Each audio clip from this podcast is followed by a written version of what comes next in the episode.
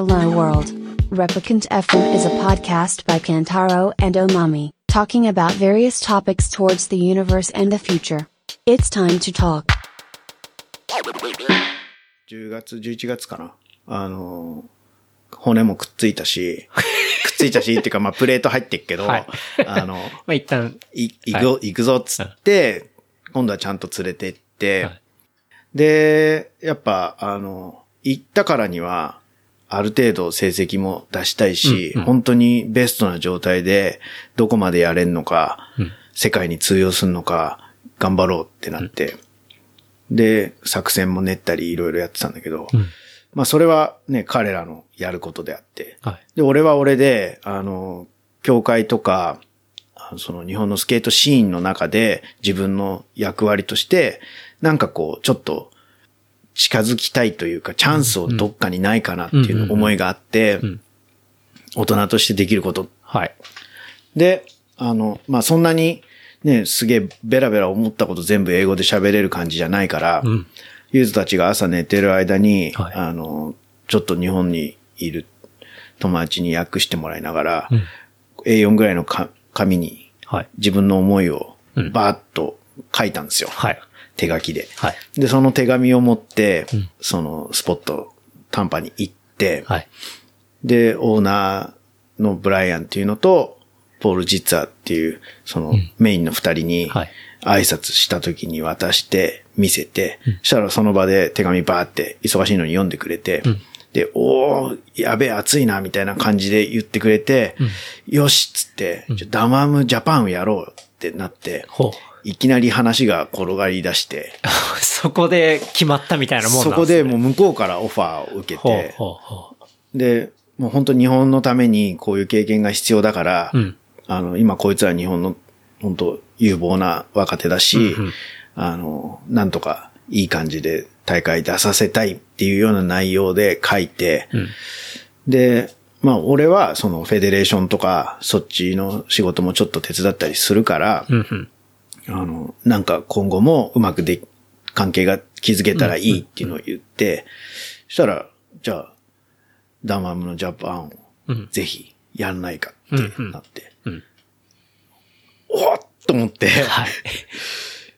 やりたいって言って、それはすごいことですよね。すごいことだと思う。ダムアムが外でやってるって、あのーどこだっけ？ヨーロッパは確かにあったり、はい。オーストラリアもあったんだけど、うん。こう毎年じゃなかったのね、うんうん。で、多分いろんな兼ね合いもあって、こうスポットスポットではい。やるっていうのはうんうん。スタイルができてて、ん。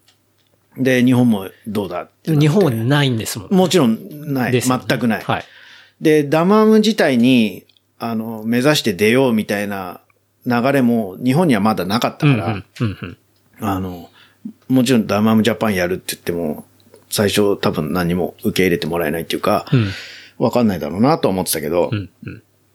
でも、この流れは絶対必要だし、んあの、ユートたちを追いかけて、続きたい人たちは、それすごいチャンスだから、絶対やりたいなと思って、いい、あの、すぐ返事しますっていう感じで、その時は帰ったのね。はい。だけど、よーく考えたら、やっぱそのダムアムやる会場のクオリティと、うんえっ、と、その出る選手たち、はい結局ダムアムで勝つってことは短波に出なきゃいけないから、そうですよね。クオリティが、滑りのクオリティがそこのレベルにないと、はい。なかなか難しい。うんうんうん。で、すげえ俺も日本帰ってきて考えてたら、はい。これ、まだ日本のアマチュアの滑りっていうか、まあ日本のアマチュアっていうか、まあプロ含め、日本のスケーターの滑りのレベルと、うん。まあダムアムをやる環境、うん。パークの、あの、レベルってクオリティとか、はいちょっとまだ足んないなって思ったの。ああ、なるほど。うん。今みたいに、あの、オリンピックも全く話もない時だったから、そっか。そう、バンバンパークができてる今の感じと違うし、まあ既存のものでやるってちょっともうなんか無理だなと思って、で、2年か3年ぐらい、どうどうって毎年こうオファーしてくれたのに、はい。あの、ちょっとまだダメですと。日本が追いついてませんっつって断って、でやってたんだよね。そしたら、まさかのオリンピックでスケートボードやりますが決まり、うんうん。したら、やっぱね、行政がこうパークを作るとか、はい。地方も盛り上がってきたりとか、うん。あの、選手たちの、スケーターたちのスキルも格段にやっぱ、うんそのユートたちのアメリカでの活躍もあるんだけど、はい。やっぱ目指すところが国内じゃなくてアメリカっていうのに意識が変わったので、伸びてきて、ん。あ、もうこれいけるかもしれないはいってなって、あの、やりましょなるほど。ようやく整ってきたとう。。そう。そのタイミングでじゃあ、なんか早川さん的に、あ、ここのパークだったらいけるかもみたいなのも、うんちょっとできてきたりしてたってことですね。そうそうそうそう、んんそれができて、はい。で、やっぱやるにあたって一番大事なのはお金うん。なんで、そうですよね。そう。でそのメインスポンサーを、あの、まあ、向こうからの提案もあったりとか、はい。こっちでの日本での流れも考えて、うんうん。いろんなところを見て探して、うん。で、あの、メインスポンサー決めて、うん。うん。それで、お金もできたから、じゃあ、実際にこう、うんイベント開催に向けて動き出して。なるほど。はい。その時のスポンサー DC そうですよね、DC メインは。で、やっぱアメリカ側は全部ナイキがシリーズもスポンサーしてるから、うん日本もナイキジャパン通してはい。やれってあったの、うんうんうん話が。はい。だけど、そのな時ナイキジャパンにやっぱりそういうスケートボードわかる担当の人とかがいなくて、ああ、そうなんだ。うん。で、なんか誰と話したらいいんだってなっちゃって、はい。はい。でもそこで無理に見つけたとしても、うん。多分、あの、このスケーターとしての熱を感じながら、サポートしてくれるとは俺は思えないから。確かにそれはちょっと難しそうですそ。れだったら申し訳ないけど、今も現在、あの、スポンサー、ライダースポンサーしてて、はいはいあの、ちゃんとそのスケーターに還元しようとしてる会社があるから、そこで、ちょっと一回やらせてくれっていうので、で、やったの。あ、そういうことなんだ。うんはあはあはあまあその辺のなんか調整もああっち行ったりこっち行ったりが何回かあったんだけど、うんうんうんまあ結果いい形でできるようになって、うんうん。でも彼らも来て喜んでやってくれて、はい、はい、はい。そっからまた急激に日本のスケーターのうん。やっぱレベルが爆上がりしたっすね。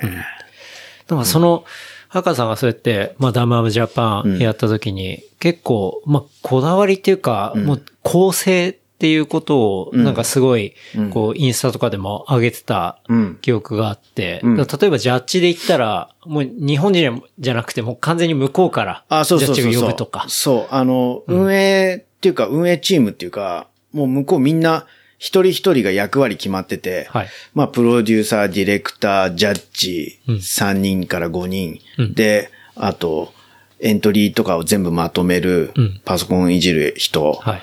あの、それから、撮った映像をすぐ SNS に拡散するメディアグループのやつら、全員プロ。はいバラバラの仕事で全員プロが一つのチームになって10人ぐらいで来るのね。で、その分のお金とかも、あの、工面して先に払ったりするんだけど、はい。はい。で、あの、ジャッジどうするって言われてうん、一、人日本人入れるんだったら、そっちから出してくれればうん、一、人分のジャッジのお金いらないよって言われたの。はい。はい。旅費も何もかも全部減らせるからって言われたんだけど、いやいや、ダメダメっつって、もう全員アメリカで、で、コンテストも全部英語でやってくれって言って、うーん。そう。なるほど。じゃないと日本でダンマームやる意味が俺はないと思ってるから、あの、もう全部アメリカでやってる通りに、んこっち来たらやってねって言って、お金はちゃんと全部払うから、もうそれでやってくれって言ってもう日本人が入ってどっかになんかこうね、偏ったジャッジになっちゃうのもないとは思うけど、そういうのも絶対嫌だし、あ、うん。うん。滑ってる方からしたら、一、人日本人入ってるだけで違うものになっちゃうって思うから、うんうん俺だったらもう全員外人の中でやりたいし、うんうん大会の流れを全部英語で聞いて、自分が滑る番だとか、練習する時間だとか、そういうのも選手に今から覚えさせたいから、全部英語でやってくれ。なるほど。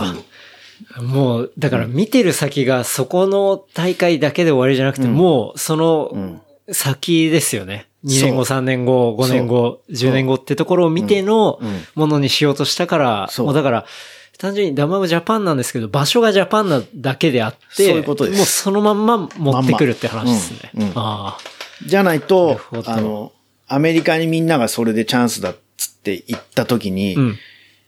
何の経験もないんじゃ困っちゃうし、はい。はい。あの、それの本当練習になるようにしたかったから、そう全部同じようにやってくれって言って。で、それがやっぱり、その大会、まあ当然、あの、スケーターにとっても、まあその周りにとっても、すごいインパクトがありっていう。めちゃくちゃあって、うんうんまあ別にこう比べるもんじゃないんだけど、うんあの、ダマームのエントリー費って、はい。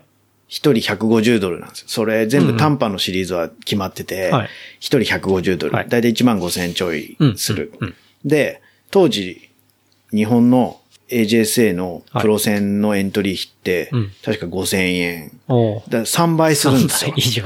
はい。でも、そのプロ戦ってやっぱプロ資格持ってないと出れないから、人数限られちゃうんだけど、うんまあ30人とかうんぐらいしか、こう、出ないはい。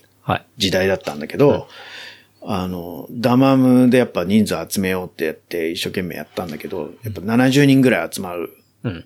それでも向こうからは少ねえって言われたのね。あ あ、そうなんですね。でも日本でやっぱダマム出れるレベルで、あの、で、出てやるって思ってる奴らは、まあ今こんぐらいしかいないからごめんっつって。はい。でもみんな本当レベル高いから、信用してって言って、開催したんだけど、はい。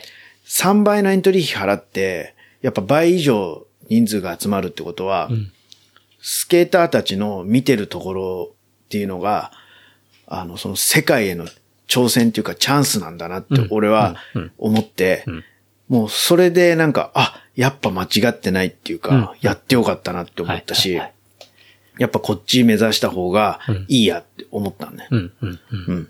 なるほど。なんか、やっぱす、それが自分の時代にあったらうん。よかったなと思って。うん。ら俺もチャンスが欲しかったから、うん、うん、うん。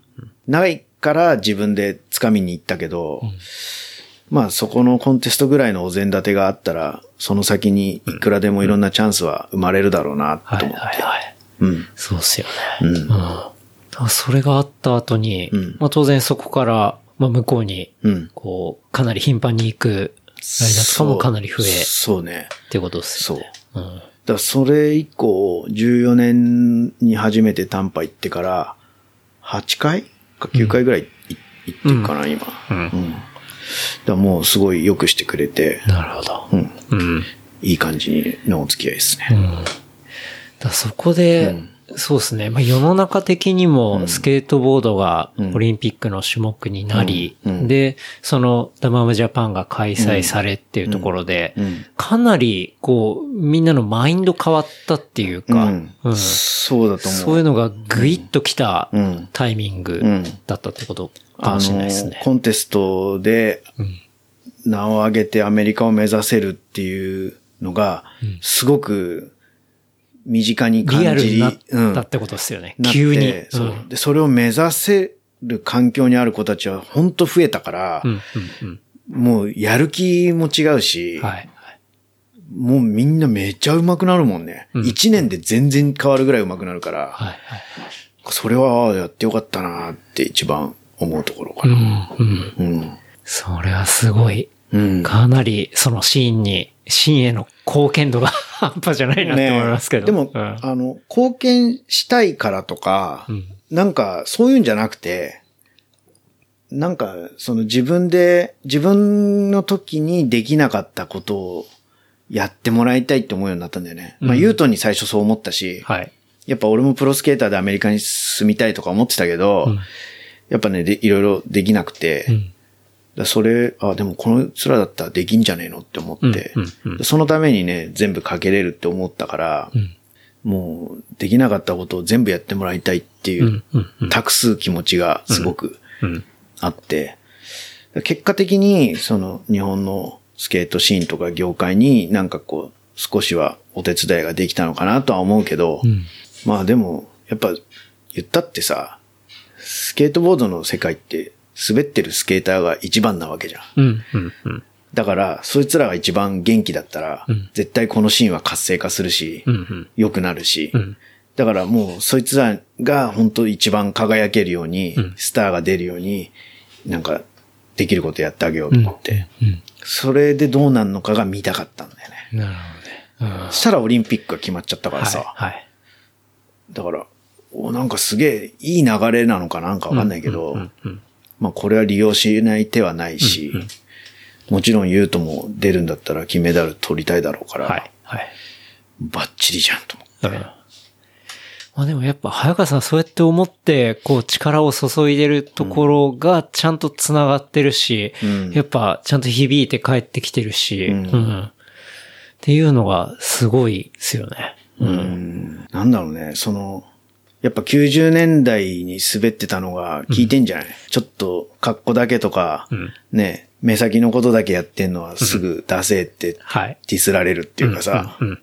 やっぱ本当にいいと思う。理由があってできることに本当力を注ぐっていうのは、なんか、そういう見る部分はできたのかなとは思うけどうん。うん。ね。うん。うん。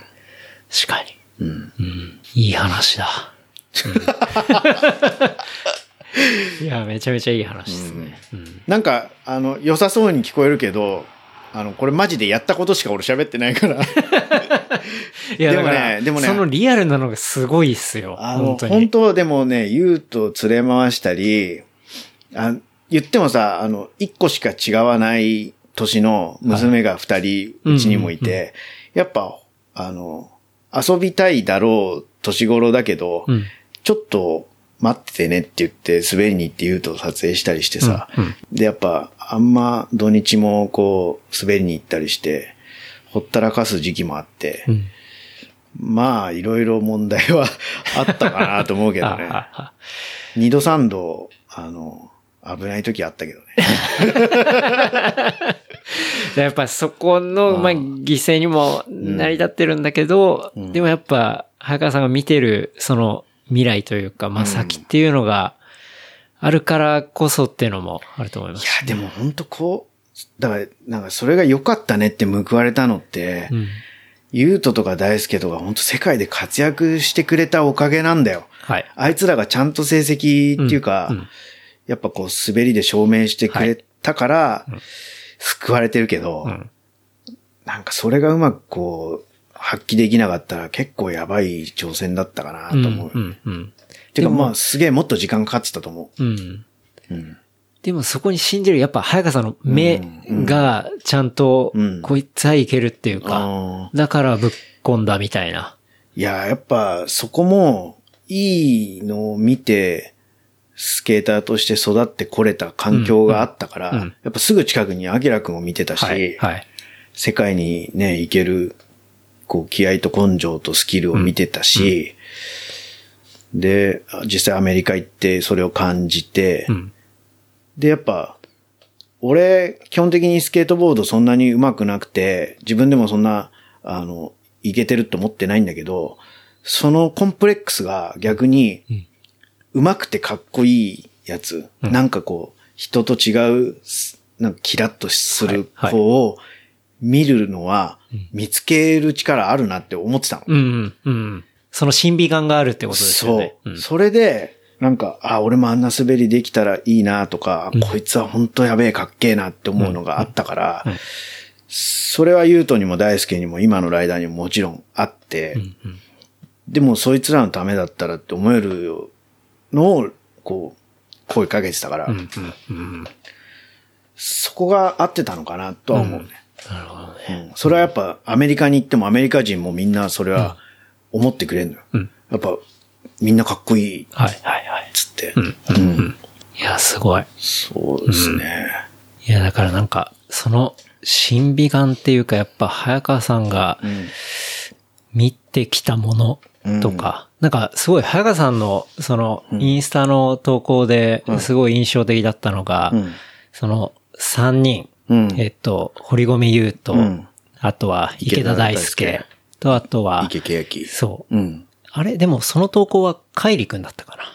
あ、帰り。そう。ん。を、こう、ああ。肩車して、はいはいはいはいはい。3人上げてるやつでまあそこのこう、テキストっていうのが、まあ70年代はうん、秋秋山さん。で、うん。80年代が王さうん。ん。で、90年代がうん、明さうんん。っていうのが、そういうシーンがあって、で、今ここに繋がってるみたいな、そうそうそう。まあことがあって。そう。だからそれ70年代からいくとね、うんまあこの時代ってもう、だから50年の歴史っていうのが、そこのうん、こう、アメリカでそうやってトップを取ったりするってところに、まあ繋がってるってのが、うんうおーって思って。そうだね。やっぱ、ユートが、あの、目の前で、あのタイトル、まあ、SLS ってストリートリーグスケートボーディングってはい。もう今、本当大人気で、うん結局、オリンピックの予選ポイントになるような大会になったんだけど、あれで優勝するって本当にすごいステータスで、うんうんそこまさか日本人がはい。通るかよって思ってたから、うん目の前で優勝した時本当、すごい感動した。うん。うん。あれは半端じゃなかったな。あれはでも。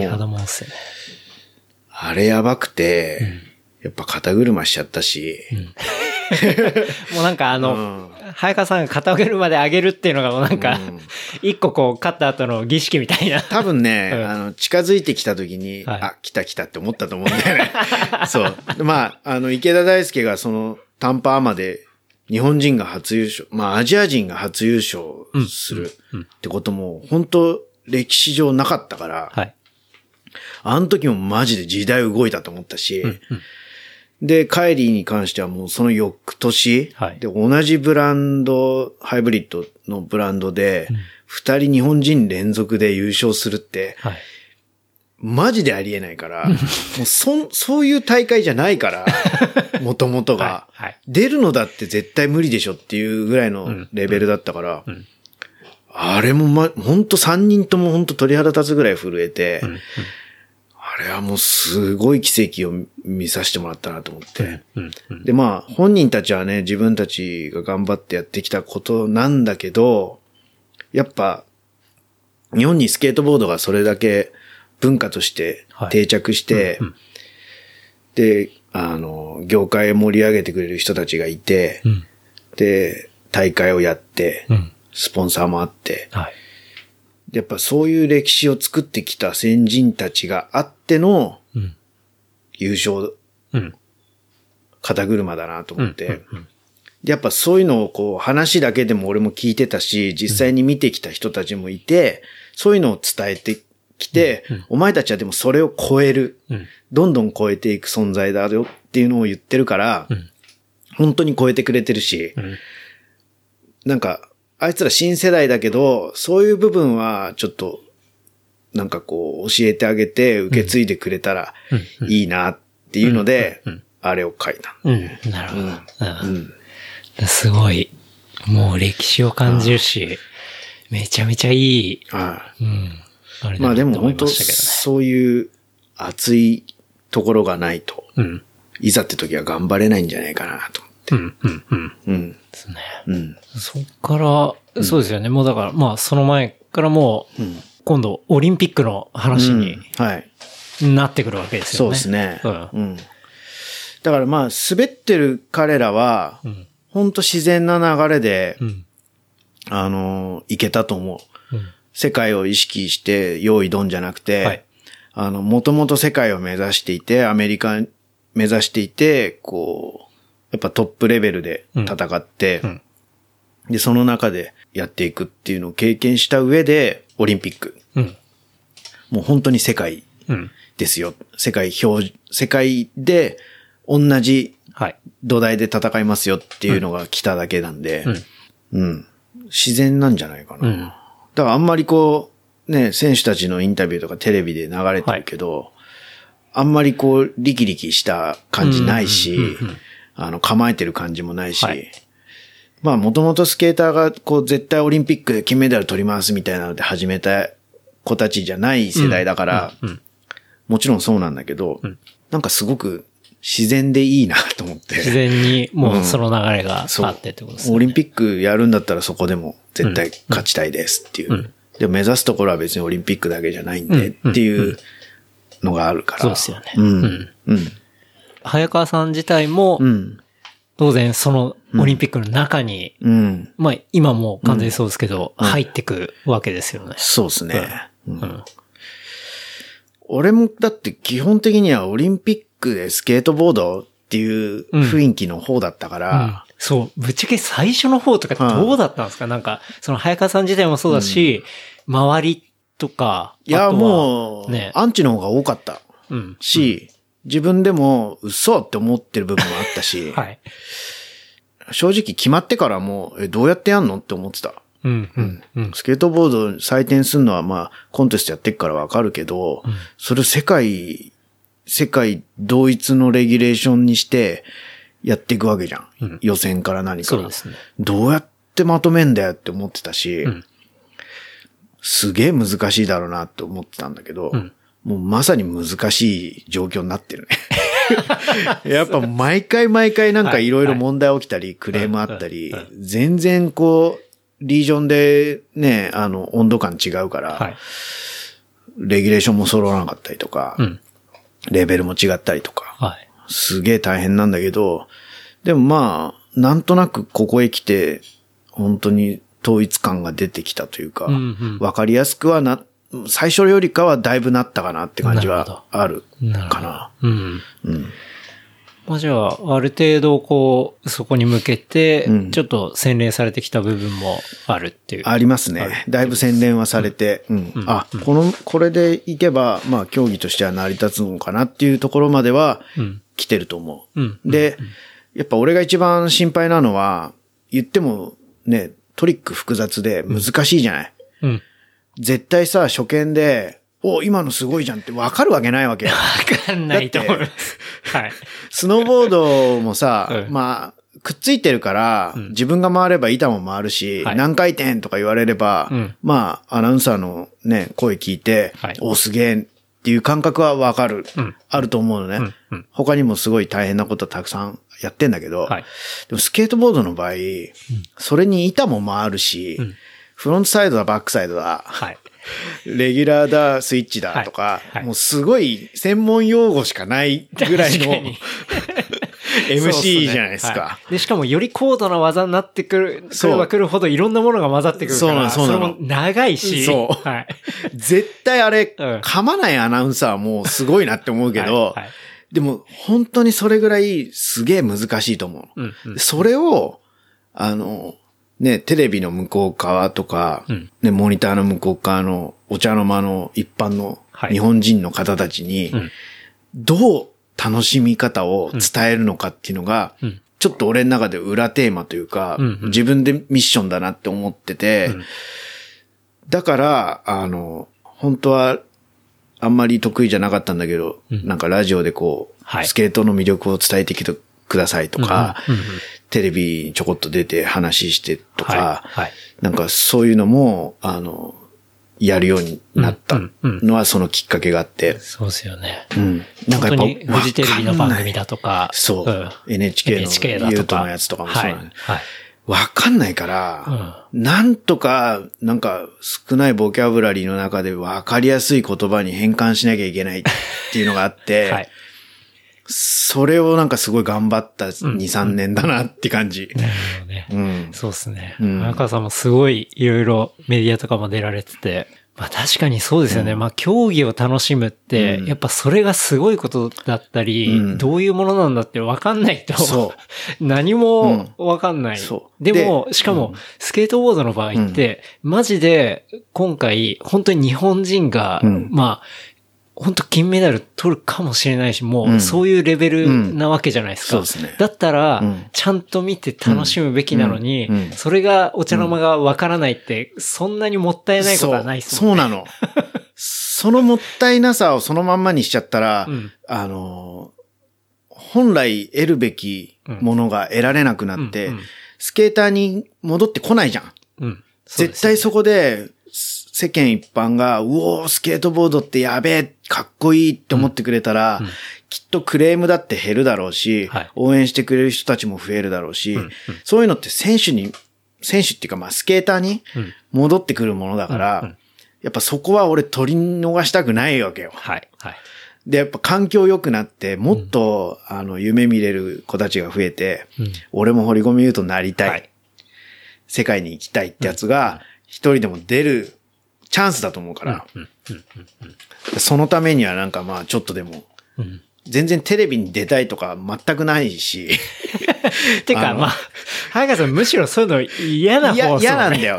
あの、本当は、だと思います。いいんですよ。うん。なんだけど、やっぱ、なるべくそれを伝えたいなと思って、はいうんでまあ自分ができることである、だったらやろうと思って。うん、うん、うん、うん。うん。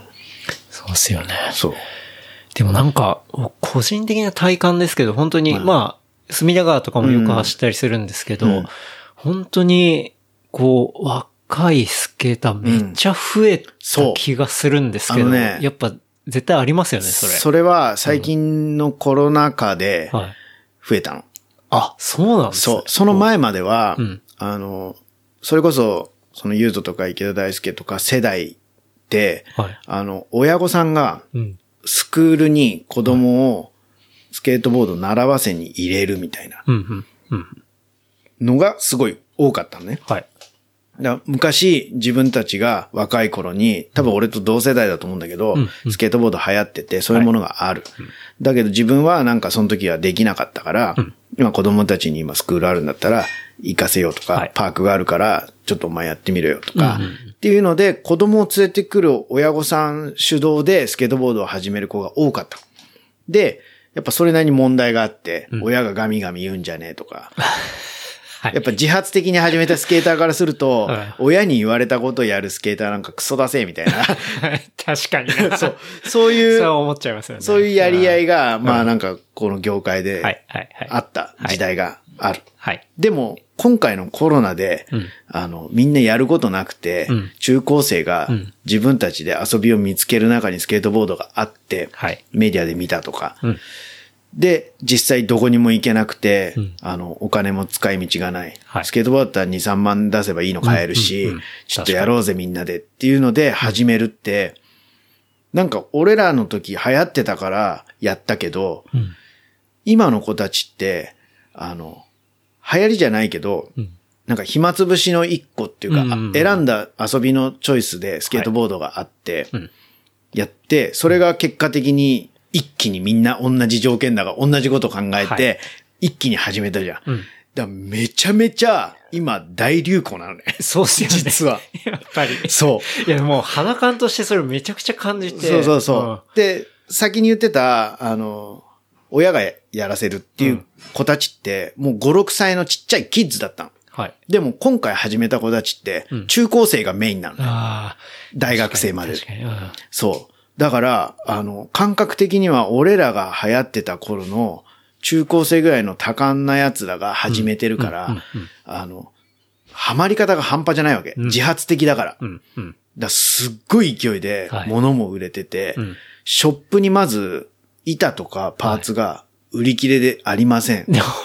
すげえ。そう。で、メーカーが、じゃあショップからオーダーいっぱい来ます。はいメーカーも在庫があった分出しました。はい今度アメリカ、アメリカも流行ってんだって。はい。で、コロナで工場が縮小してたりするから、うん物が届かなくて、うんメーカーも物がない。はい。で、物がないから取れなくて、お店も物がない。はいでも、あの、コロナでやることない子たちがうん、土手でやりたいスケボーを、うん。みんなでもう、うわさーって店に押しかけるから、もうね、大変なパニックらしい それでもまあ、いいパニックですね。いいパニックですね。まあ、業界的には。だけど、あの、やっぱ、それもまた弊害が起きてて、あ。あの、お店も、まあ、考えて売ってるところももちろんあるんだけど、うんあの、やっぱ売れるからっつって何でもかんでもバンバンバンバン売っちゃってうん、今までみたいに、あの、じゃあスクールやりましょうとか、はいスケートボードってこういうもんだからね、みたいな、うんこう、レクチャーをする時間をつけてあげられなくなっちゃって、はい。はい。もうただ売るだけになっちゃって、その結果、やっぱ、こうストリートがわからなくて、うん。あの、人が多いところでもやって。人に迷惑かけちゃうとか。騒音問題に発展するとか、挙句の果てにはね、こう、事故あっちゃうとか、うん。うんそういう問題があって、もう協会とか連盟にもクレームはすごい、流行りと同もう、同時に比例して半端じゃない数が来てて、はい。ちょっと社会問題になるんじゃないうんうんのっていう状態になるし、なんか、そういうの聞くとさ、なんかこう、ピスト盛り上がりすぎてはい圧力かけられたのと一緒で、あー確かに。そオリンピック前にそれあったら嫌だなと思ってさ、そうですね。うん。確かに、そうその同じ流れみたいなのは、なんか僕ら経験してるからこそ、そこはちょっと踏みたくないですよね。そうなの。同じものは。そう。だから、なるべく現場で、あの、声かけたりとか、うんこうこうこういうもんだから、うん我慢しようよとか、はいはいはいみんなでシェアするところだから、なんとか考えようよっていうのは、まあ、啓蒙活動するんだけど、まあ、追いつかないと思うんだよね。うんうんうんうん。そう。でやっぱそこはやっぱ、もういつまで経っても難しい平行線というか、うんうんうん、まあ誰が考えたらいいのかわかんないけど、難しいっす。なるほどね。うんうん。まあでも、そこをね、まあうまく、まあでも同時に行くとその、いわゆるそういうものって結構パイセンが教えてくれたりとか。本本来はね本来は。うんとこですけど、同時にガッてなると、なかなかね、うん難しい人がいなかったりするとちょいむずいっすよね。そう。うん。そうなんだよね。なるほどね。でまあそれこそ本当に、そういうのをコントロール、メディアもコントロールできる部署っていうか人が必要だよね。うんうんだから連盟とかでもそういう役割できる人をね、外注でもや、はいできれば、はいはいまあそういうメディアのコントロールしたりとか、うんうんいろいろやり方できると思うんだけど、そういうのも今後のなんかできそうな課題だなとは思って。なるほど、なるほど。うん。まあでも、それだけ始めていて、まあやっぱり、競技人口というか、まあそういうものが多いことには越したことがないんで。そう。んやっぱ愛好者が増えれば、競技人口も増えるし、うんその中で残っていく人数も増えるし、はい才能あるやつも絶対いるわけだから、そうですよね。単純にレベルは上がるはずですし。もう第2、第3の堀米たちを作るうん土台は、もう逆にコロナのおかげではい。増えたうん、うん。チャンスだなとは思う。うん。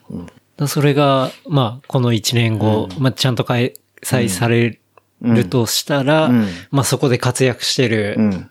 まあ、その、まあ、言ったら、本当に、まあ、ローカルヒーローですよね。うん。が活躍することで、まあ、よりその、うん。なんだ、ああなりたいっていうそうねところが、うん。底上げされてくると思いますし。そこは楽しみですよ。楽しみですよね。めちゃくちゃ楽しみですね。まあなんかオリンピック、アンチもアンチじゃないのもいるけど、うん。全部スケートボードだからね。うん、うん。本当にスケートボードは好きだったら、うんまあ、同じ日本人が頑張ってんだし、ああだこうだ言うより応援してくれた方が楽しめんじゃねえかなとは思うけど。そうですよね。うんうん、うん、うん。もちろんみんなのスタイルも、あの、尊重するし、考え方もバラバラでいいんだけど、うん、うん、うん。もうやるって決まってるし、うん、うん。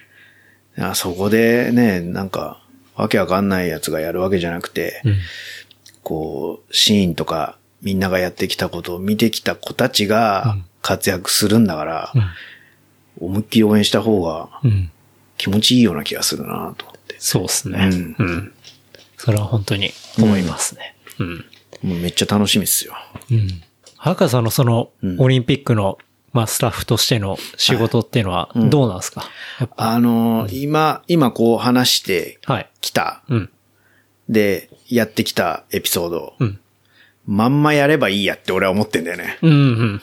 単純に。はい。その、やっぱ選手、選手っていうかまあその若いスケーターたちに対して思ってることを伝えて、うんで、目指す目標を決めて、で、そこに一番最短で届くにはどうしたらいいかっていうのを教えて、一緒に努力する。うん。うん。うん。うん。で、一個一個クリアしていけば、まあ、本当目標には近づくとは思うけどな。うん。うん。うん。なるほど。うん。って思いながら、まあ実際やってきて、言うとだから成功したってわけじゃないと思うんで、うん。そういう部分をちゃんと、あの、伝えられるように努力するって感じかな。うん。うん。うん仕事としては。なるほど。うん。なんかやってて、うん。ここ結構、うんまあしんどいなっていうか、なんかもどかしいなとか、なんかそういうのとかってあったりします？あのーやっぱ新競技だし、うんうんスポーツではないうん。部分の方が多いでしょ、うんだから、あの、数字とかのはい。エビデンスもないし、はい。何にもないんですよ。うんゼロ。うん。で、その状態で、じゃあ、そのスポーツ、ほ、スポーツっていう見方をしてくる人たちに対してどう証明するのかっていうのが、やっぱ俺は難しいところで、うん。スケーターだからわかる感覚とか、はいスケーターだからかっこいいって思う部分とかを、うんそのかっこよさの証明っていうか、それめちゃくちゃ難しいな。そう、それは多分、うんさっきのこう、お茶の間に伝わらないっていうのと一緒で、はい多分伝えることができないと思うのね。うん。うん。だから、そこは逆に、その、ゆうととか大輔とか、まあ、空もそうだけど、みんなが出してる成績が、それの証明にはなっちゃうんだけど、はい。そこは本当に難しい。うん。あのー結局、その成績を出すために、本当は強化費とかも欲しいし、はいスポンサーもついてもらいたい。はい。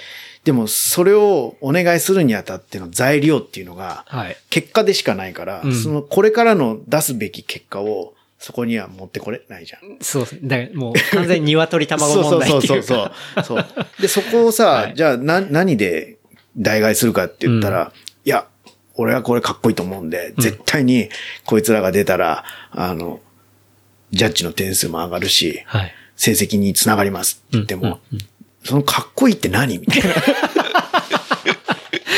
確かにな。こっちも乗ってるし、こっちも乗ってるじゃん。うん。何が違うの？とはい。かになったら、はい。何で点数がそんなに違うの？って言ったら、いや、多分こっちの方がかかっこいいんですよね。って言っても、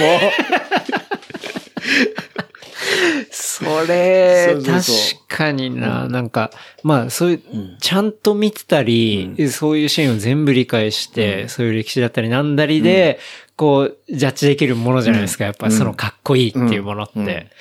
それを確かに新しい競技で、その、なかなかそういうバックグラウンドのない人に説明するっていうのは、至難の技ですそうね。、難しいから、うんなるべくこう言葉を考えたりとか、はい。あの、まあもう本当言い切っちゃうとかで、なんかこう説明はするんだけど、うん。あと、例えばこう、まあユートに、ユートとかもそうなんだけど、特別なこうフィジカルのトレーニングって、はいほぼほぼしないで、スケボーすることがもうトレーニングみたいな感じになってる人が多いのね。うん若い子特に。はい。そうすると、あの、こうオリンピック側からすると、うんじゃあ特別に強化してくださいってなって、うんなんか練習メニュー考えてとかなっても、何にもねえや、みたいな。あの、とりあえず滑るみたそいうな。そうそう。ウェイトやっても重くなっちゃって動き悪くなるとか、はいはいあと別にそんな走り込んでも別にその上手くなる感じでもないしな、うんとか。じゃあなんだろう、体幹を鍛えるとか、うんどうなんだでも体幹鍛ええるんだったら本当に滑ってんのが一番体幹鍛えられる。なんかそういうのをいろいろ考えると、はいどういうふうにこうトレーニングって必要なんだろうなと思って、うんうんうんで逆に本当怪我しなくなるようにとか、うんうん。まあその恐怖感がなくなるためにやるべきことをやるとか、なんかそういうことしかないかな。ああ、そうですね。確かに。うんあとはまあ、メンタルの持ってき方とか、そのマインドセットとか、どっちかっていうとそっちの方のトレーニングになってくるかもしんないですね。そうだと思うんだよねうん。うんだそういう部分も含めて、なんかこう違う採点競技の、まあフィギュアもそうだし、はいなんかその芸術性の採点がある競技のうんコーチとか、とか話してみたいなって思ったりとか、うんうんうんうん確かに。どっちかっていうと、そういうトレーニングプログラムとかは、そうですね。うんそういうもののオリンピック競技とかだと、まあフィギュアスケ、確かにフィギュアスケートとか、あとはシンクロとかねまあシンクロとか。うんうん。なんだけど、もっと言っちゃうと、スケートボード技の進化が半端じゃなくて、はい。まあ本当まあナイジャって、いはいまあ世界、世界一番のやつだ。はいあの人もそうだし、ユートもそうだし、みんな、もう大会ごとに新しいトリック出してきたりする、はい。で、そういう新しいトリックじゃないと点数つかねえっていうのも言ってんのね、ジャッジの方も。うんうんうんってことは、毎回毎回新しいトリック生まれてくるわけじゃないですか。うんうんそれのスピードって半端じゃなくて、うん。まあもちろん SNS ソーシャルメディアで、こうみんなが、スケーターが見て、うん世界のどっかですげえやつが新しいトリックを生み出してアはいップしてるから、はいそれってもう本当もう秒でうん。やってんだけど、はい。それをコンテストレベルでやれるのを毎回毎回出されたら、うん。トレーニングなんてもう考えられないっていうか、うん。うん。逆にこうアイデアを出せる頭にしてあげるとか、はい。はい。はい。その、お前が得意なことをどんどんどんどん進化させていくしかないよとか、うんうんなんか、本当なんかそういう感じでしか。強化できない。なるほど。あの、誰かがやった技をやるとうん点数下がるんですよ。はい同じ技でも、はい。はい。そんなシビアな 採点競技ではい。はい。何を作り出せって言うんだよみたいな。確かに。だ本当にね、やってるやつらはきついと思う。そうですね。だからなんか今の話聞くとひょっとしたら、こう5年後10年後のそのうんスケートの競技って、うんある意味その、ちゃんと選手はうん選手で、その新しい独創的なものを体現できるうん人うんで、ひょっとしたら裏のチームうにんその世界中のいろんなニューうんトリックを見てうんうん、これをもうちょっとこうひねったらう、んネクストレベルのものになるからっていう、うんなんていうんですかね、そういうトリックのクリエイターみたいなのがこうチームうに、ん。そ、もうそれだけやる人、うんもう本当に世界のいろんな上がってくる動画をもう全部チェックしてうん、あ、これもっと新しいのできるみたいな。うん。そういう、こう、技を作る人みたいなのがチームの中にいたりすると、すごいかもしれないですね。うん結構ね、それに近い感じのが、やっぱりこう、あの、サポートでセコンドみたいについてるのもいる。ああ、やっぱそういる。ですか。うんやっぱそのスケーターが得意な動きってあって、うんうんうんそれを本当誰も世界でやってない動きまではい考えて、うんこうやってやろうよ、はいこうやってやろうよっていうのを提案してるブレーンはついてるね。うん。うんなんか、それが国ごとに起こりうるね。はい。そう。なんか、そういう人が結構もうマストのレベルになってくる。だって、その、選手が、じゃあそうやって上がってくる動画を全部チェックしたりして、じゃあこれが新しいなとかって追うのって、まあ、荷が重いですよね。だって当然練習もしなきゃいけないし、じゃあ、例えば、そのまあ映画を作るんであれば、それぞれのスペシャリストがいるのと同じように、うん。その演者ってか、まあその選手以外うのん。そのスタッフもうん、ちゃんとクリエイティブに作っていくみたいな。うん。なんかネクストレベル結構そっちになんか、あのーチームみたいな感じになってくるみたい今見てた感じで思うのは、やっぱ中国ってすごいの。スケートボードのレベルはそんなに高くないんだけど、はい。毎回世界戦に来る中国スタッフたちはが、一人の選手に5人ぐらいついてるね。はい。あの、もうメディカル、うん。あとスケートボードだけのコーチ、はい。で、メンタル、はい。で、あと、データ処理する人、通訳。はい。もう、チームになってて、うんで、一人の女の子をこう、サポートしてはい。出してんだけど、うんうんでもその子、スケボー始めて3年ぐらいなのに、SLS のファイナル残るか残んないぐらい、はいめちゃくちゃ伸びてんの。はい。3年で。そう。はいだけど、まあ、こう言っちゃなんだけど、やっぱ、その、かっこよさっていう部うん。分が、うん。どっからも入ってないから、うん。なるほど。あの、ないわけね。うん。もともとかっこよかったら別なんだけど、うんやっぱその、スタイル、うん。うんスケートボードがなんでこんな人気あんのかって言ったらやっぱかっこいいからだと俺は思うんだけど、うん。そのかっこよさを追求する部分っていうのが弱いと、うん。あの、乗ってそこそこ点数つくけど、うん。でもって感じになるんだよね。うんうんで、ジャッジって、そこのかっこよさだったり、はい。点数に入れてるから、そうですよね。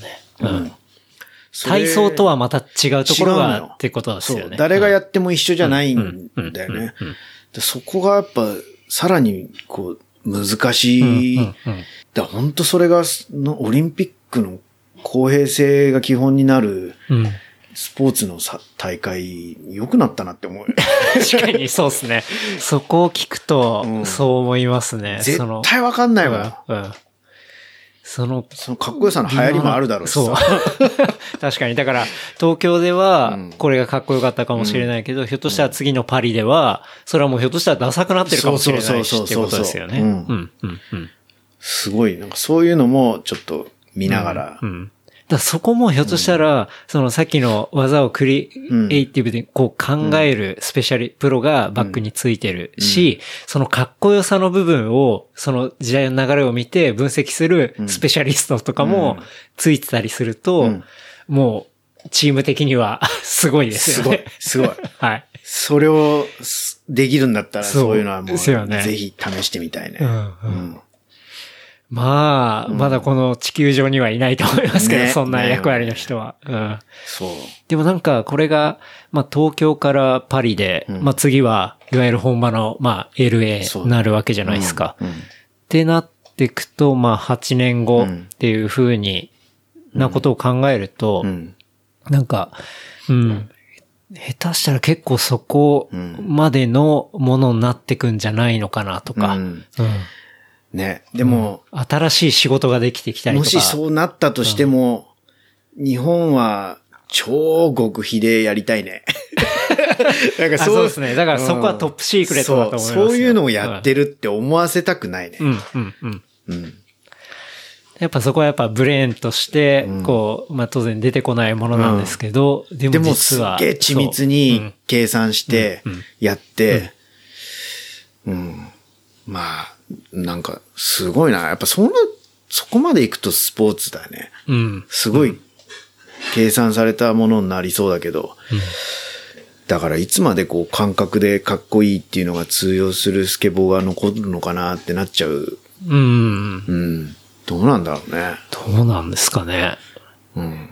でも、まあぶっちゃけ、今は、あの、ストリートとパはいークって言って、その、ス トリックとかはいスキルで点数つくんだけど、んあの、ゆくゆくは、なんか、種目も増える可能性もあるわけだから、うん、うん。例えばダウンヒルでもスピードはいと。か、はい。はい。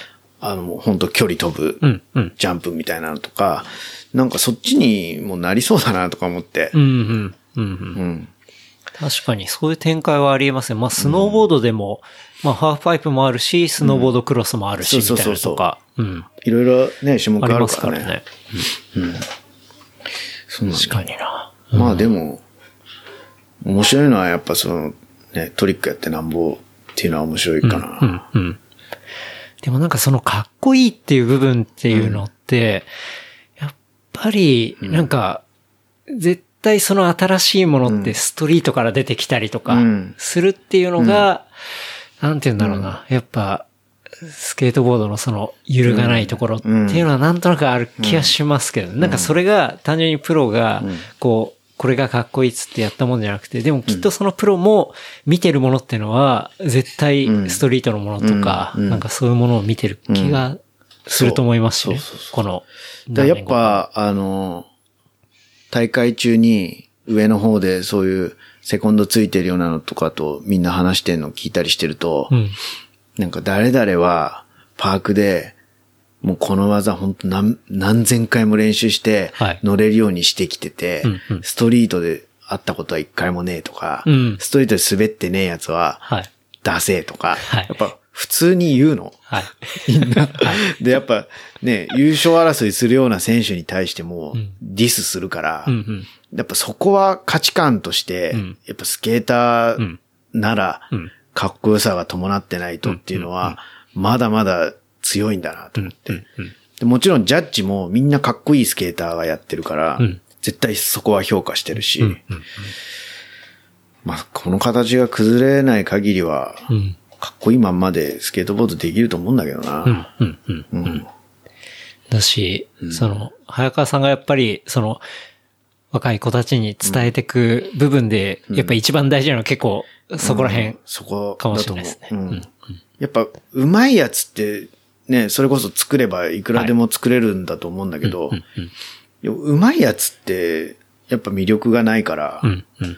あ、まあ、うまいだけの子、まあ、うまい、同じぐらいうまく、うまいんだったらかっこいい方に目が行くし、うん。うん。もうそれはしょうがないよな、って思なんか早川さんの、その、前のツイートで、はいまあ単純にトリックだけじゃキャリアは長続きしないよとう。。うん。で、まあパーソナリティだったり、ライフスタイルとかカルチャーとか、まあそういうスケートカルチャーを生きて、リスペクトしてるスケーターだけがうん、こう長く続けることができるみたいな。うん。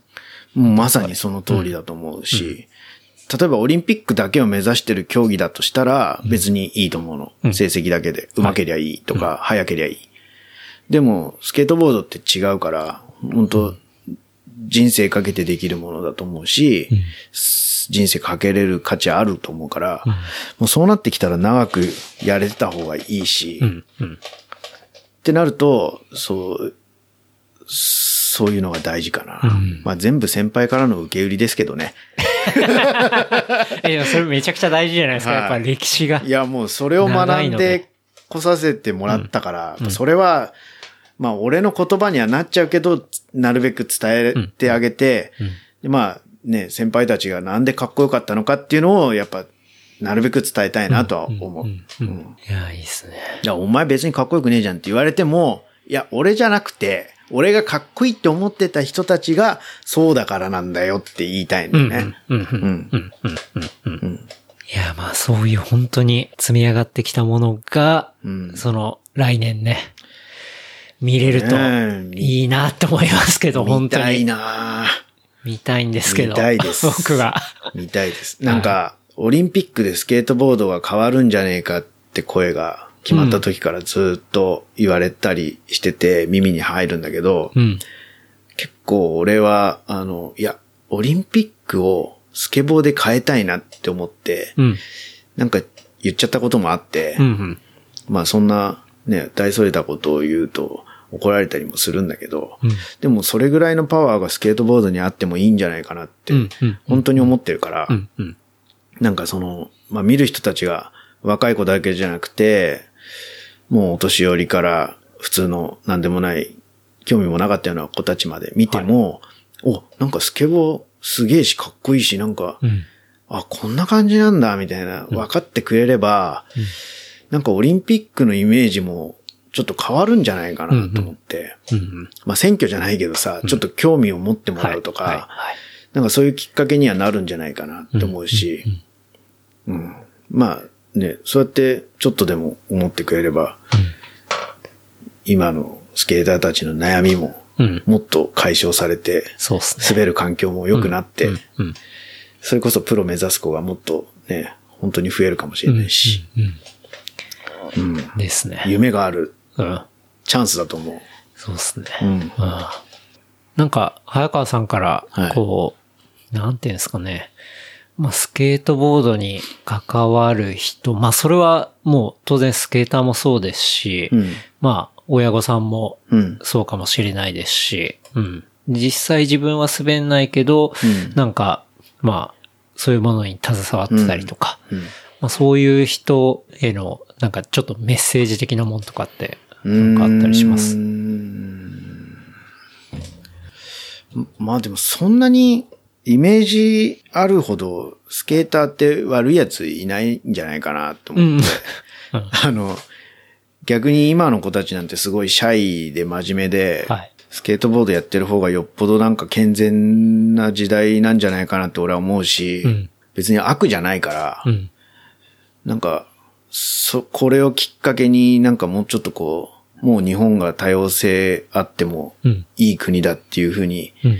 みんなが思ってくれればうんいいかなと思うしね。うん。うん。うん。なんか、うん。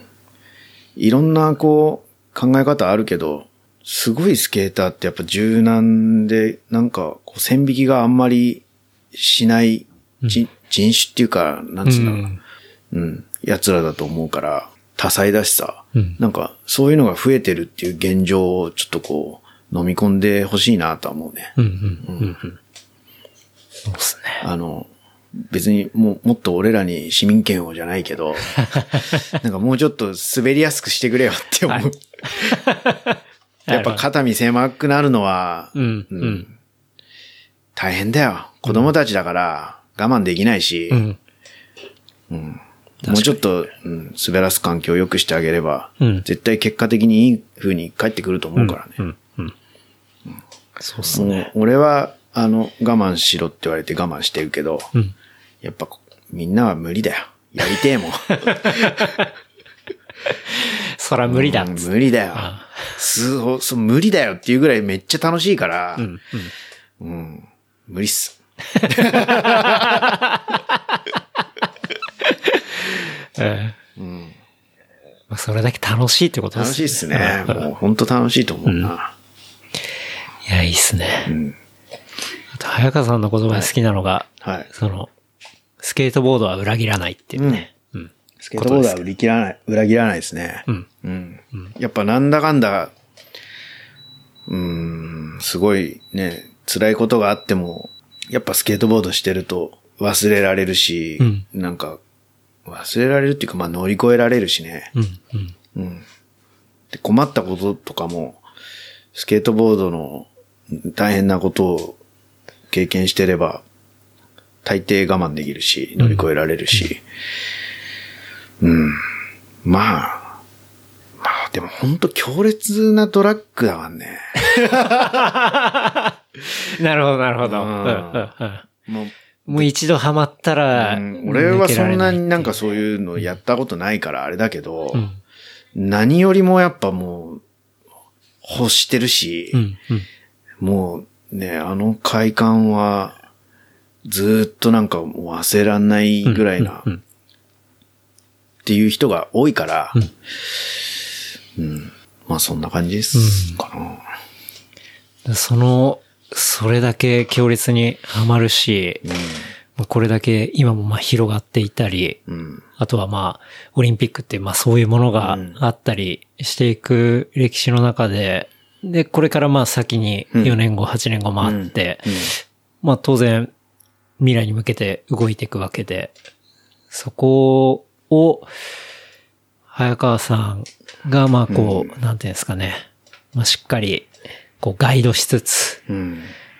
広げつつ、みたいなところが、まあ、早川さんみたいな人が、まあ、ちゃんといるから、んなんか、うん。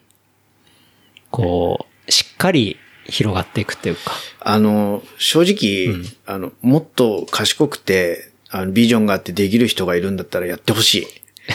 っていうか、そういう、あの、なんつうのかな、俺もやりてえみたいな、その、愛を持って、やっぱスケートボードをこう、みんなのためにって思って、こう、献身的にできる人とか、もっと増えてほしいなって俺思うもん。うん。いや、でも、早川さん以上にスケートボード愛がある人って いるのかなとか思いますけど。いるよ。多分いるよ。同じぐらいバカなやつとかいると思うし、うんあの、うん。たまたまなんかこう、それこそ本当出会う人が良かったりとかっていう巡り合わせで今こう、できてるから、あれなんだけど、スケートボード好きな人って本当にいると思うから、うん。うん。なんかみんなでなんか協力して盛り上げたいって俺は思う。そうですね。なんかもう、早川さんの思ってるとこって、本当そこっすもんね。もう、みんなで盛り上げたいし。なんかやっぱ人生を作ってくれたもんだと思うんで、うんうんあの、本当に恩返しをしたいです。うん、うん。るほどね。やっぱ自転車も楽しかったけど、やっぱそれに巡り合わせてくれたのもスケートボードだし、はい。はい。今の子供たちとか家族養えてんのも、ね、スケートボードのおかげだし、はいうん。やっぱ人生豊かだにしてくれたからさ、うん、うん、うん。本当それは返したいなって思なるほどね。う。うん。うん。いい話。でも本当それしかない。うんなんか逆に俺何にもなんかこう、はい。あのさ、羨ましいんだよ。だから今日一とかさ、はいみんなさ、いろんな趣味あるじゃん。ケンタロウもそうだけど、はいい、ろんなこと突き詰めてやれてさ、うんある程度自分が楽しめるところまでディグってさ、はいやるじゃん。時間もお金もかけて。そう楽しめるじゃん。はい。はい。俺ね、ないんだよ。本当に、なんかもうこれ取られたら、ん何しようっていうぐらい何もないの。っていうか、まあ、13歳から本当スケボーしか考えてなかったからかもしれないけど、うん。他にね、選択肢がないんだようん、ね。うん、うん、うん、うん。うんだからなんか、格闘技も好きだったけど、はいそっちになってたらなんかちょっとね、おかしなことになってたかもしれないしさ、わかんないけど、はい。うん、なんか本当ないから、やっぱこれ一途にやるしかないなって思って。だっいや、でも僕、逆の憧れありますけどね、その、うんこれを取られたら、ん俺はもう、なんだろう、生きてるって感じないみたいなものがあるっていうのはすっごい羨ましいですけどね。うんめちゃめちゃ。そう。うん。逃げ場がないよ。そうだから、それだから今が、梅雨じゃん。はい滑れないじゃん。はい落ちるもん。単純に落ちる。なるほど。うん。あガカーンってもう全てのやる気が落ちるし、でも今日みたいにちょっとでも降んなかったら、はいもう滑り、い何よりも優先しちゃうしさ。梅雨の晴れ間。はいそう。でも逆にね、天気良ければもうずっと滑りたくなっちゃうからさ、それしかなくなっちゃうしさ、うん。結構ね、不器用っていうか、うん。大変。うん。なるほどうね。ん。いや、でも、そういうものが、なんか、まあ、僕とかやっぱ、なんていうんですかね、いろいろこうやったりして、まあそれなりに行くんですけど、うんその、そうですね、一個だけっていうのって今まであんまりやったことがなくて、だから逆にすごい憧れるんですよね。かっこいいなと思うし。うん。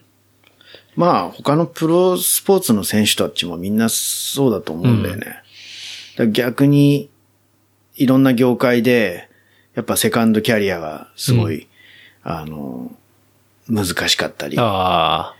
まあそうですね。もうそこだけにフォーカスするからこそ、セカンドキャリアってのは難しくなりますもんねで、。それができてる業種だけやっぱ成熟し、しだしていったりとかさ、はいはいするじゃん、うんそうなってくるとスケーターってうん。結構難しいなと思って、やっぱ一番あの、うん仕事的にも社会的にも学ばなきゃいけない時が一番体が動くから、はい。スケートボードだけやりたいし、うん、うん、うん。そのために社会経験ってなんか少なかったりもすうんるしさ、はい。それでね、20、まあ、もっとか、30半ばぐらい、うん。もういよいようん。社会に戻らなきゃっていうか、なんつうのか、スケートボード離れて自分の生活をうん、うん。立て直さなきゃいけないってなった時に、はい。やっぱちょっとこう、なんか他のスキルがないと難しかったりとか、はい。はい。結局俺だってね、そうやってハイブリッドや、店辞めてハイブリッドやります。うん。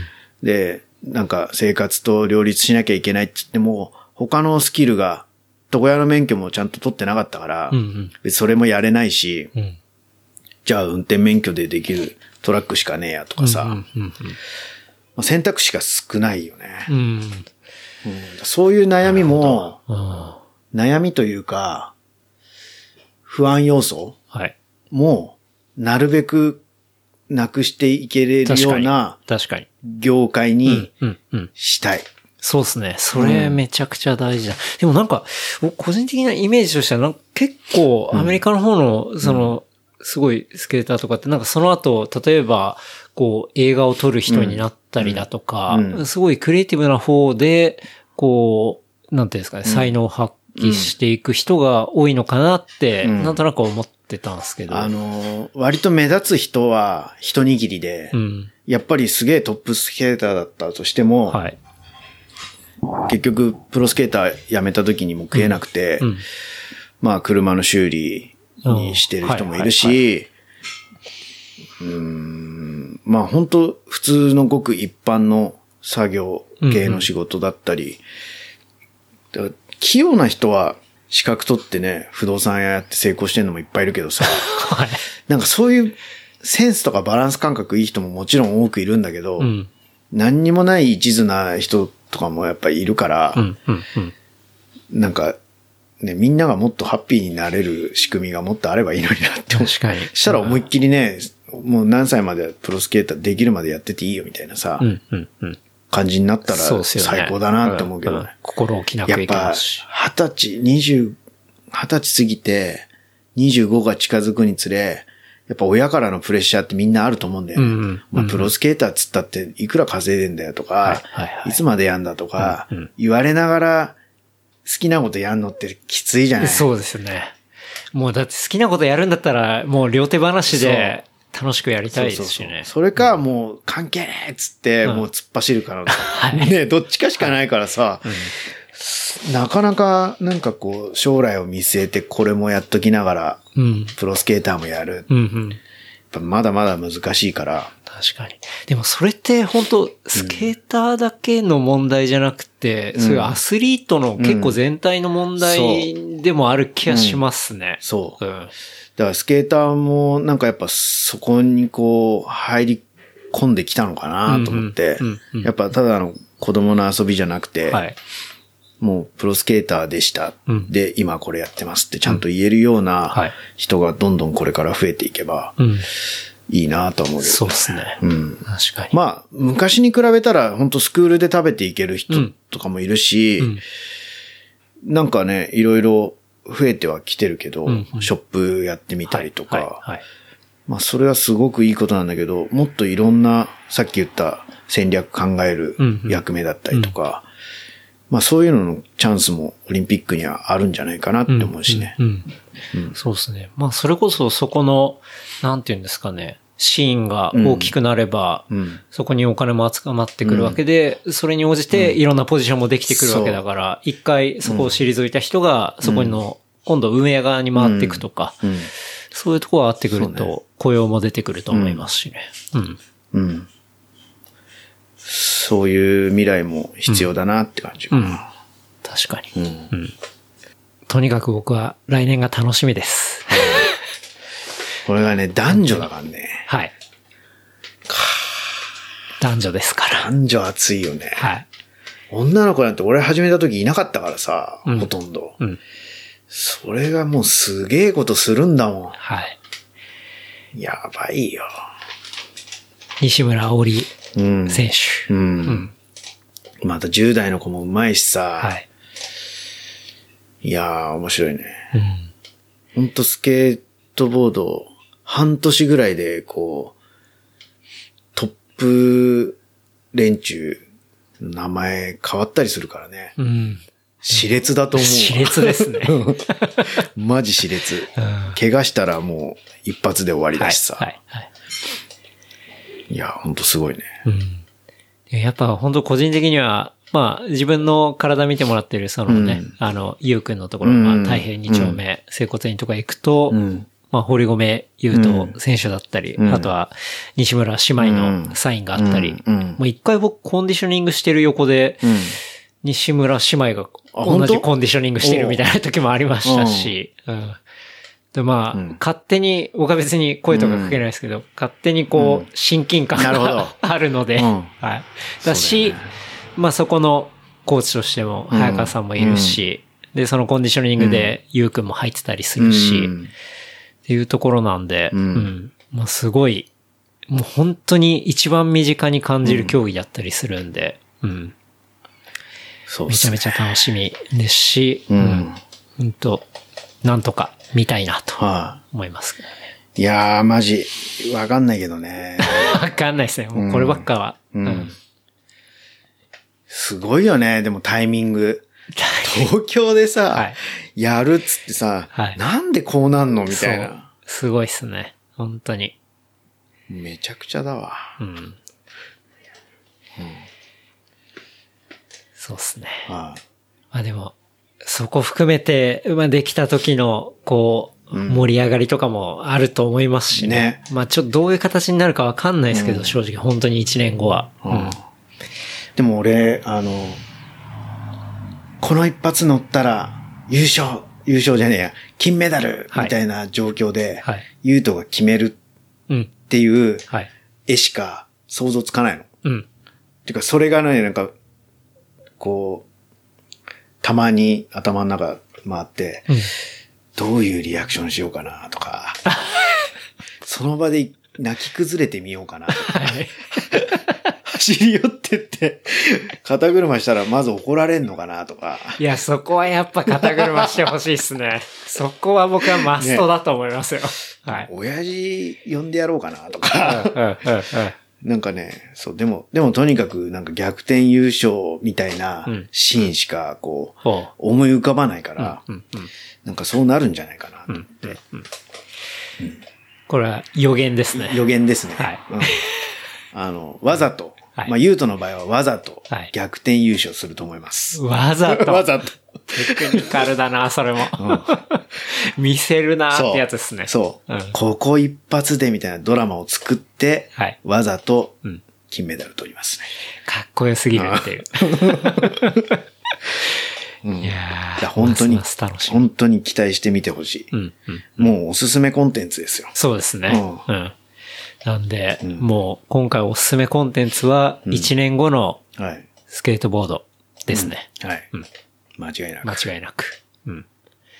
なんで、まあ、今、こう、いっぱい話させてもらった歴史だったりだとか、うんまあ早川さんがこう、ダマも、こう、うん日本で開催した話だったりとか、まあ、堀米優斗選手がまあ入ってとか、で、一緒に行って、まあ、骨折った話とか、はいまあ、そういうのもろもろ含めてうん見てほしいですね。そうですね。あもう、全然見え方が変わってくると思うんで。はい。こういう経緯があっての、まあ、たまたまタイミングよくオリンピック来たんで、はい。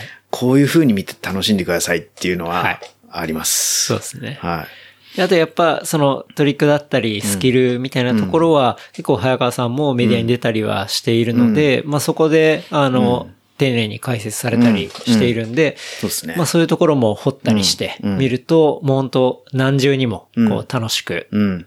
面白く、そうね。熱く見れるんじゃないかなみたいな。うん。だ本当さっき言ったみたいに、あの、このコロナでスケーター増えて、はい。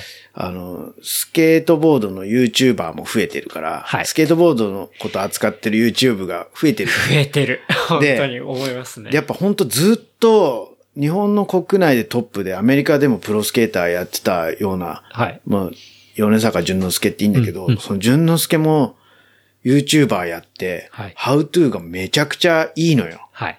だから本当スケートボードを始めたてとか、うんなんかちょっと上達悩んでるなみたいな子はやっぱそれ見てほしいし、ただで見れるんだただで。、マジで、あの、ずっとキングだったやつの滑りのコツを、はい。今ただで見れんのみたいな。うんうんこんな贅沢なことはないぞうんそう。はい。本当なんかいろんな角度でスケートボード楽しめて、うんうんうんちょっと2、3歩グイッと奥に入ってくれると、うん。あの、本番めっちゃ楽しく見れると思うんで、ですね。うん、いぜひいろいろコンテンツ見てほしいなって感じ。ちょっと今出たようなコンテンツはもう全部ショーノートに貼らせていただきますので、うございますぜひはチェックというところですかねい。。そうですね。うん。いいっすね。あっという間に3時間半はい。超えました。来てるな、はこれやっぱみんな行っちゃうんだね。行くんですよね。うんなんか、あれだな、なんか自分のこと話したからあれだけど、本当に合ってたかどうかわかんない。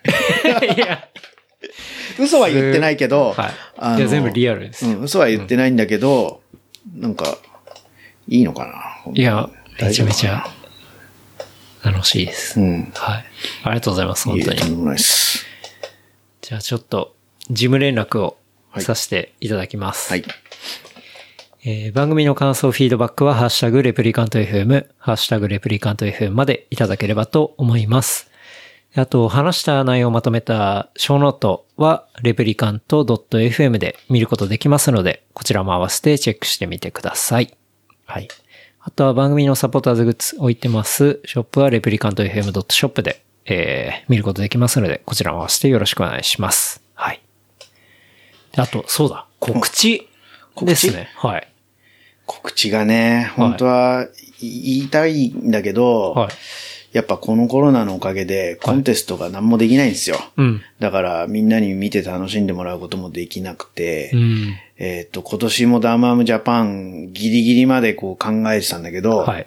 やっぱ、あの、向こうとの、や、話し合いで、うんやっぱ無理だな。うんうん。今年は無理だねっていう感じでちょっとスキップしちゃうんで、うんまあ来年オリンピック前は難しいかな。まあでも後にはやるし、うんうんうん。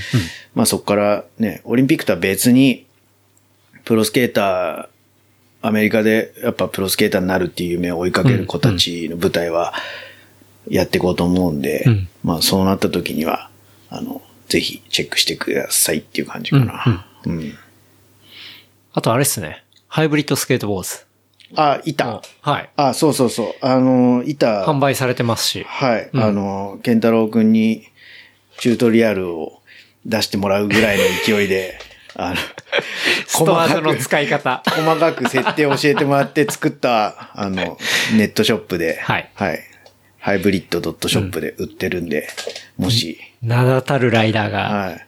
おりますのでね。あの、うちの板、あんまう売れないっていうか、売らないようにし,、しちゃってて、ある時から。ほあの、その、みんなをアメリカに連れてくう。うんうん。話してて、で、まあそれになんか便乗じゃないけど、本当はその活躍を合わせてはい。売れば、うんスケートボードってそういう売り方だったと思うんだけど、ねはい。あの、やっぱ国内のシェアってすごいちっちゃくて、うん。うん。それをなんかブランドやってるのもみんなスケーターの友達だし、はい現場で会えばね、一緒に滑ったりする仲間なんで、はい。ある時ね、なんかそのシェアを奪い合うのが嫌だなって思って、ほもうこれは売るのやめようって思ったの。う。なんだ一生、一生懸命営業して、はい。あの、そのお店のはい。もうシェアをうん奪い合うようはない売り方はやめようって思ったの。はあ、はあ、はあ。それで、あの、営業も一切しなくなっちゃったんだよね。うんうんそう。じゃあもう、来た人だけ、来た人だけ興味があってうん。買ってくれるとか、まあそのライダーを応援するから買ってくれるとか、なんかそういう人たちにはもちろん乗ってもらいたいから売るんだけど、はいあの、もうどこよりも俺が売りてえみたいな、うんこのお店のこっからここはうちの板を並べたいとか、はいそういうのはもう全然なくて、はい。あの、そういうのはやめたっす。だから板作っても はい、半分以上ライダーたちが乗って、はい。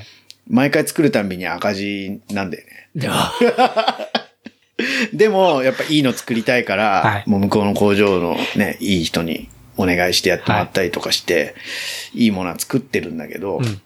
そうっすよね。そうっもすう、当然、こだわってもう、プロのものですからね。もう、はい。みんなが、あ、あの、絶対そこのがいいっていうような人のところで作ってもらって、やってんだけど、んうん、なんか売るのはちょっとやっぱ苦手なんだよね。で興味があれば、本当乗ってもらいた逆にいけど、ね。かっこよすぎて、いややばいっしょっていう話だと思いますけど。まあ、なんか、あの、それまで日本ではなかなかなかったけど、はいその、やっぱ俺コンテストやったりとか、うん。公平な立場でもいたいし、はい。あのーなんだよな、違う流通のシステムをこううん考えて、はい。そっちでちょっとやってみようと思って、うん。今までのこう商売っぽいブランドの売り方はいやめちゃったっすね。なるほどなので、まあネットショップで買ってもらうのがうん一番ライダーたちのために還元にはなります。で、ぶっちゃけ、い売れても、あの、その新しいシステム考えたときに、俺の取り分はもうゼロなのね。え？マジっあすか？の、コンテストをやるスケートハードのはい会社の経費で板を作って、はい。で、売り上げも全部その会社に戻るよなるほどうにしちゃってるから俺は個人としてはってことか。はい。個人としては全然取ってない。だからもう全部ライダーに還元できるはいシステムにしてるから、すごいな。そんなのなかなかないんじゃないですか。はい。僕の売り上げじゃないから皆さん遠慮なく買ってくださいっていう。はいだからある意味それも本当にライダーサポートのうんものっていうことですね。そうそうはい。そのためだけに板を作ってみてもいいかなと思って。うわぁはい。いけてるなすごいななるほど。うん。まあこれも、ちゃんとね、あの、んショーノート話していただくんで、ぜひ。今ちょっとセールになってる板とかもあったりしますしね。そう。はい。あれはやっぱ、あの、ちょっと細い板と、うん。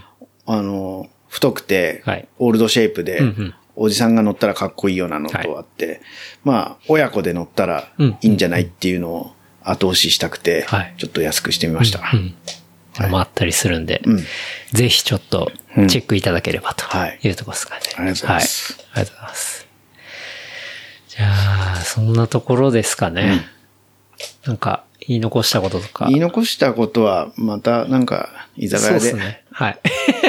喋ります。また、あれですよ。はいだって、これが1年後、うん。やれたとして、うんまあその後の、ちょっと、アフタートーク的なはい話とかも、そうねお聞きしたいですし。いや、本当だよね。はい今、だって選手村入ったらさ、段ボールのベッドで寝る経験ができたわけだからね。はい。そうですよ。またその辺も。